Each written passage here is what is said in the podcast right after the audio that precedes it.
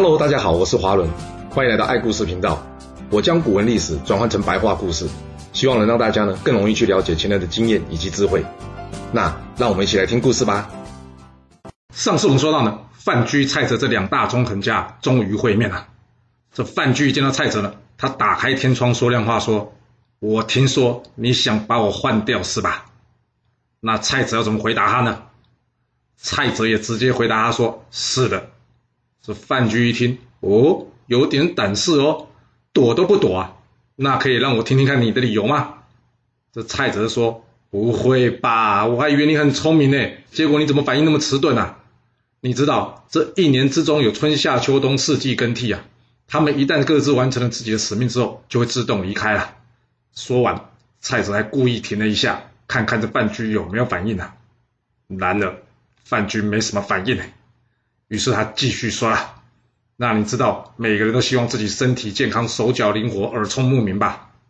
范雎说：“当然啦、啊。”那蔡泽接着说：“而每个当官的呢，也都希望自己老板是个好老板，除了让自己自愿实现之外呢，并可以让自己老板受天下人的拥护、爱戴以及尊敬、敬仰。您说是不是啊？”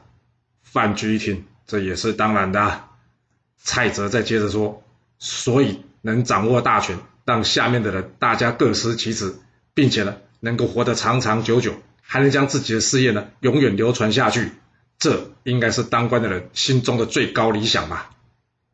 范雎再次回答他说：“是的。”嗯，怎么觉得这蔡泽一直在说废话？你千万别误会啊！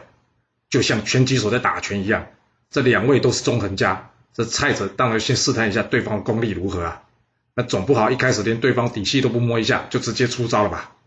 不过，经过这几轮下来之后呢，蔡泽知道他想要从范雎的嘴巴呢套出他的想法，看来并不容易啊。所以他决定了直接出拳，看看这范雎会如何反应啊。接着，蔡泽说了：“那我就直说了，从秦国的商鞅、楚国的吴起到越国的大夫文种，你觉得他们的结局你羡慕吗？”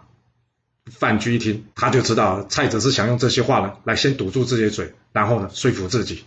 于是呢，他故意狡辩的说：“哎，我不觉得他们下场有什么不好啊！你看这商鞅侍奉秦孝公啊，终身没有二心，他一心为国啊，毫不顾念自身。除了设定刑罚来禁绝一些奸诈邪恶啊，并且切实的论赏刑罚以达到国家太平。像他这样忠心的人啊，即使遭人家指责，但他依旧为了秦国诱骗了老友公子昂，并且将他擒获，最后呢还击败魏军，开拓了千里的疆域啊！”而吴起侍奉楚悼王的时候也是一样啊，他让官员们的私心呐、啊、不能损害国家利益，让那些奸佞谗言呐不至于让忠臣出不了头，大家可以尽情的讨论事情，而不是随声附和啊。甚至到了最后啊，他明知回到楚国会有危险啊，他却坚持大义，不躲避灾难。要不是他，楚国能有今天的局面吗？至于这文种侍奉越王，更别说啊，哪怕是勾践被困，遭受夫差的侮辱啊，这文种仍然竭尽忠心，丝毫没有半点懈怠。甚至在越王勾践复国成功之后啊，他从不骄傲自夸自己的功劳，反而是态度依旧恭谨啊。这三位都是为了自己伟大的理想视死如归，就像是大家说的，与其忍辱偷生，那不如光荣而死啊。身为一位士人，本来就应该像他们一样，随时具有牺牲性命来成就自己名声以及志向的准备啊。他们为了正义，为了自己的理想而死，算是死得其所啊。我想他们就算死，也没有什么好遗憾的。所以你说说看。为什么我不可以羡慕他们的下场呢？好一句死得其所啊！没想到这范雎竟然反过来问蔡泽啊！啊，不过说真的哦，除了商鞅，我怎么就没感觉到吴起跟文种觉得自己死得其所啊？要是忘了这段故事的朋友，可以回去听听看之前的部分啊。这蔡泽一听，他哪里不知道范雎在故意狡辩啊？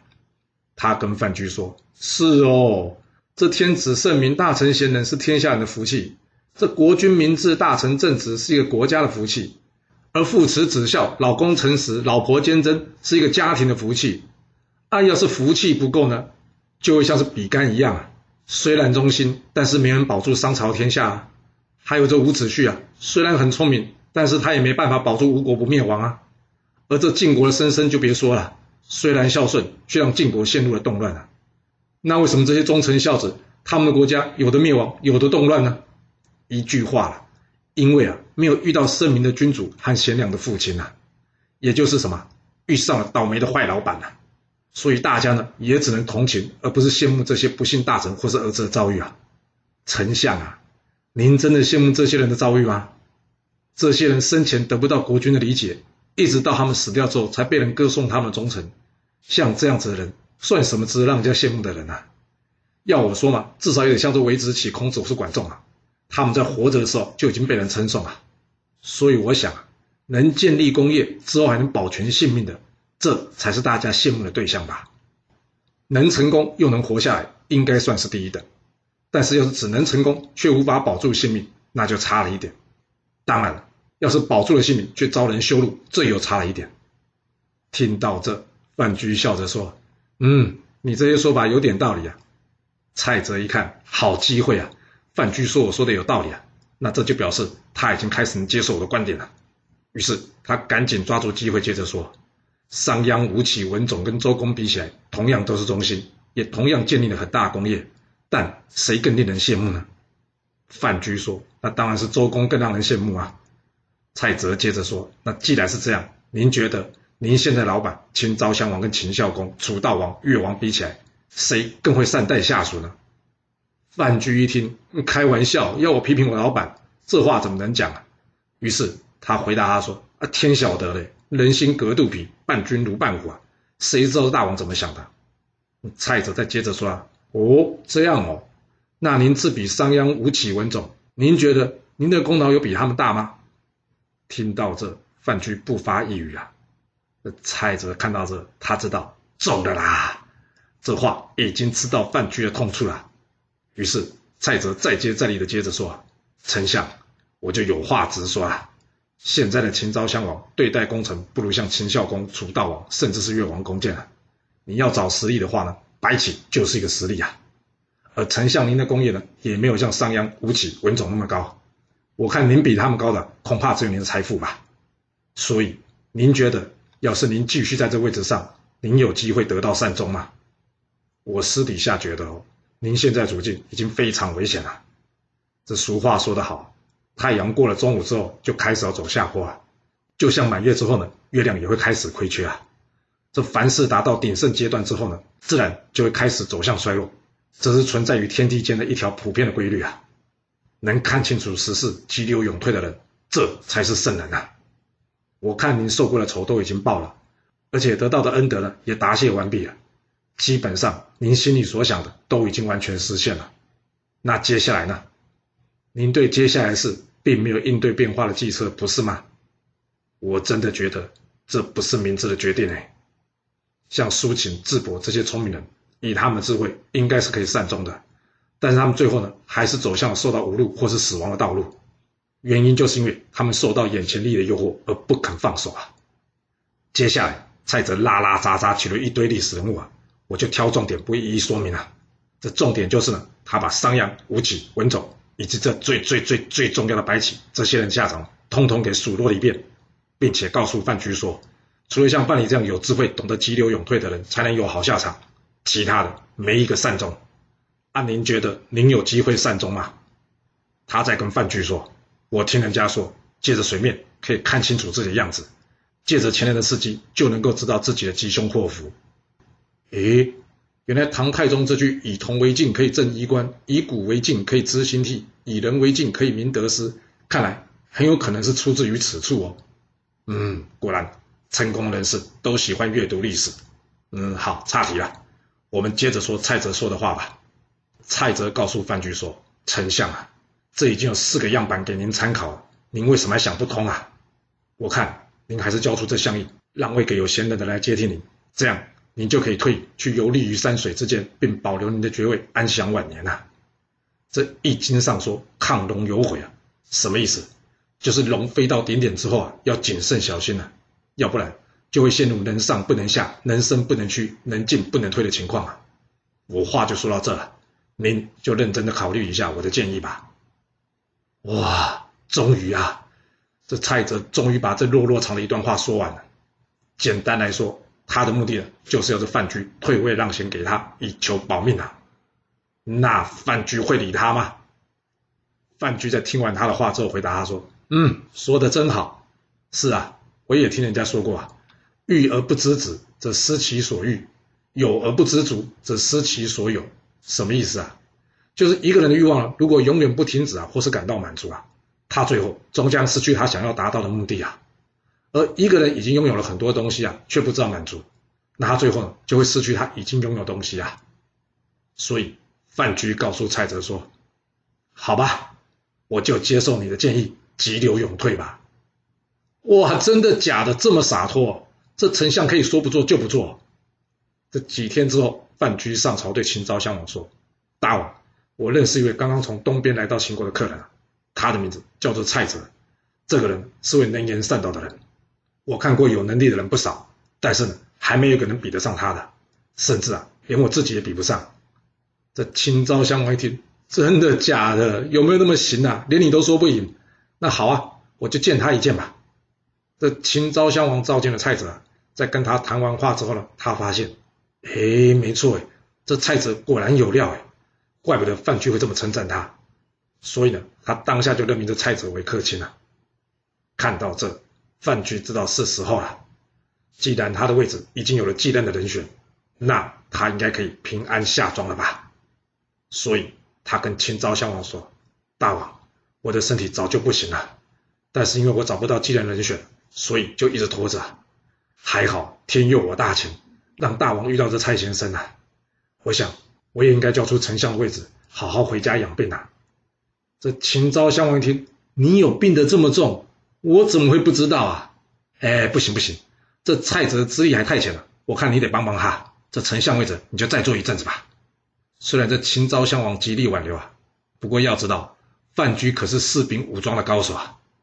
这之前装死骗魏齐及大家都过关了，现在只是要装病骗你秦昭襄王，那有什么困难的？所以最后这秦昭襄王还是同意了范雎的辞职，改由蔡泽继任了。那蔡泽继任之后，他会做得怎么样呢？面对这种空降部队啊，朝中的大臣当然是赶紧拿出这小鞋，请这蔡泽穿上啊。果然啊。官场险恶啊，那蔡泽要怎么应对呢？蔡泽很清楚啊，昌平以及邯郸之战后，秦国国力重创，这也是为什么秦昭襄王就算范雎犯了法，仍旧依然挺他，因为秦国现在最需要的不只是将军了，而是外交人才啊！你们这些穿小鞋的，在对外的交涉上，有人比我蔡泽能说吗？都没有，所以蔡泽应该怎么做呢？根本就不需要去理会这些人嘛。千万别这么想，因为坏话听多啊，人心还是会动摇的。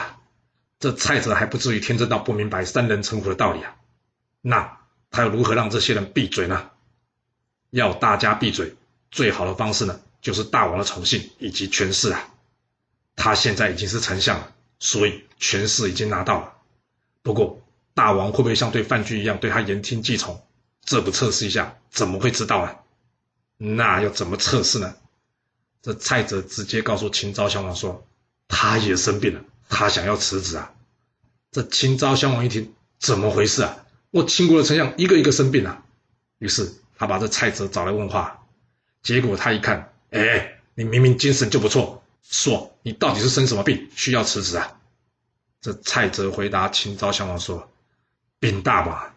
臣每天担心这流言蜚语啊，担心到这生病啊。这因为生病了，就无法专心工作。”为了不要耽误秦国的政事啊，所以我才会向大王您请辞的。嗯，听起来蔡泽应该是得了忧郁症，或是有人说是抑郁症啊。不过古代没有这种病，最重要是秦昭襄王根本就不相信。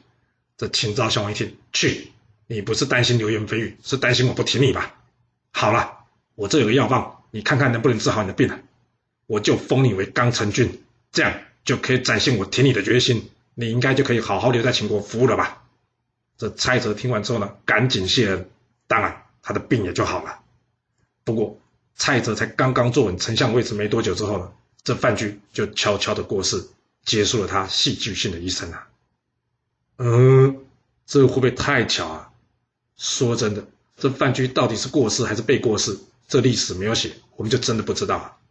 前面说过，由于这秦国国力重创，为了休养生息。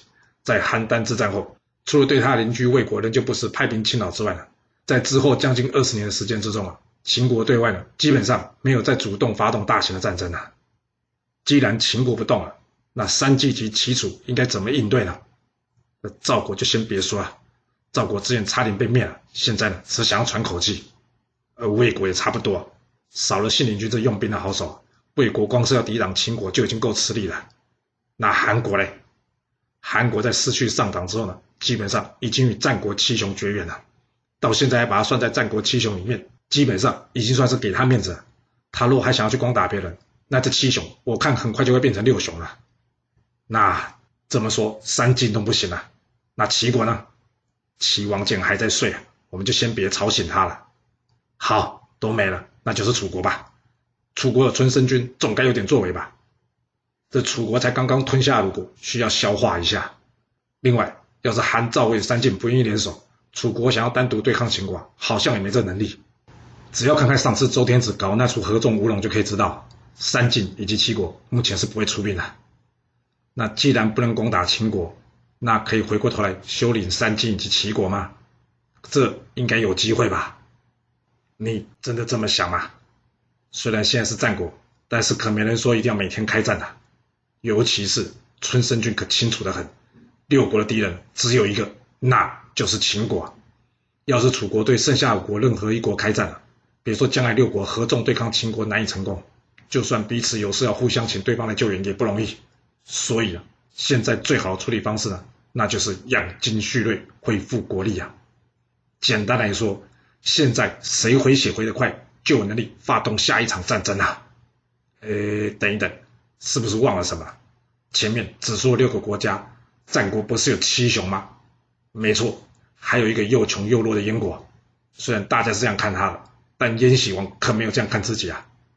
看看之前人家周党王号召大家合纵抗齐，这燕国可是有派兵来参加，就可以知道，这燕喜王可是很想有一番作为的。不过燕国离秦国有点远呢，他能有什么作为吗？这燕喜王想，这赵国几乎都被打趴了。现在各国死的死，伤的伤，看来是我燕国大展身手的机会啊！没错，并没有人说燕国只能攻打秦国，燕国想要打的就是他的邻居，这已经摇摇欲坠的赵国。哇，不会吧？脑袋进水了！对燕国来说，赵国可以说是阻挡秦国的屏障哎，他要自己动手拆除了自己的护城河哦，别了吧！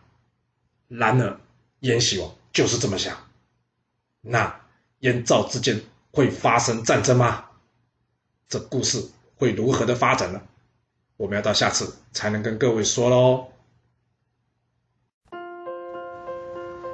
好了，我们今天就先说到这。若喜欢我的故事，要麻烦您记得动动你的手指，给我五星评价，或是点赞、订阅、追踪以及分享哦。当然，也欢迎您留言分享你对这一集的想法，或是你也可以请我喝一杯咖啡或是饮料，让我有持续创作的动力。其实历史就是顶层阶级的生活记录，了解顶层阶级的思考逻辑以及做法方式，我们就有机会改变自己的未来。谢谢您来听我说故事，我们下次再见喽。